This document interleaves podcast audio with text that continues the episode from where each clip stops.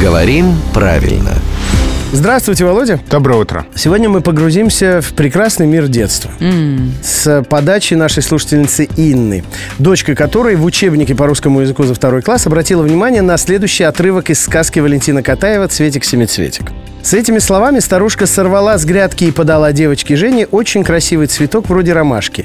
У него было семь прозрачных лепестков, каждый другого цвета. Желтый, красный, зеленый, синий, оранжевый, фиолетовый, голубой.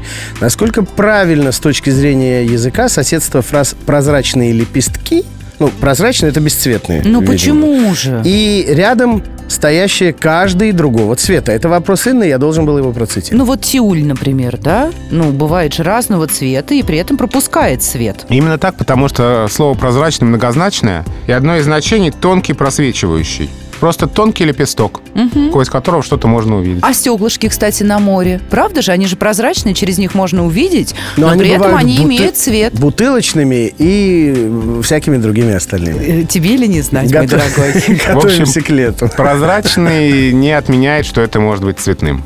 Так что все правильно. Говорит главный редактор «Грамотру» Владимир Пахомов. Рубрику «Говорим правильно» слушайте каждое буднее утро в 7.50, 8.50 и в 9.50.